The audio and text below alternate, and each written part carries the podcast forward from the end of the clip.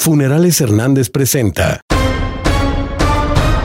Estas son las 8 de Ángulo Informativo. Iniciaron clases presenciales 18 escuelas privadas de preescolar y primaria, acompañados de directivos y protección civil para vigilar los protocolos, mencionó Lucía Morales, presidenta de Asociación de Escuelas Particulares. Los padres de familia deciden si llevar a sus hijos. No se debe de exagerar. Se aísla pero no eh, cerrar por completo. No hay que exagerar, dice el presidente Andrés Manuel López Obrador luego del freno al regreso a las aulas en Campeche. Hay que aislar los casos de COVID, pero no cerrar por completo. No hay que acostumbrarnos a que los niños estén frente al televisor o al Internet. No es lo mejor fuerte encontronazo contra tráiler le quitó la vida a hombre de 22 años en la carretera libre Durango-Torreón. Fue en el kilómetro 65 a la altura de Pánuco de Coronado. Quien perdió la vida se trasladaba en un Silverado.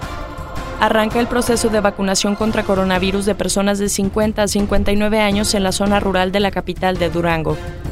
Vamos muy bien con Danielo Hernández, quien ha hecho una campaña extraordinaria y se ganará el quinto distrito local junto con las demás candidaturas. Vamos arriba en las tendencias, aseguró el delegado en funciones de presidente de Morena, Otniel García.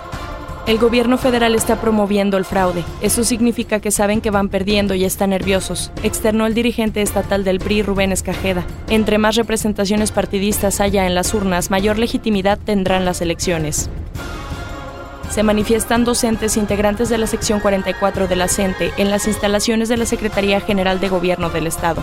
Exigen el sueldo pendiente de más de 300 maestros, con 1.200 horas que no fueron pagadas, informó el secretario general Moisés Trujillo. Llegará un nuevo restaurante de comida italiana en el centro de la ciudad, posiblemente en la próxima semana, lo que representará 60 nuevos empleos e inversiones en la capital de Durango, dio a conocer el presidente de la Canirac, Miguel Camacho. Corleone Pisa presentó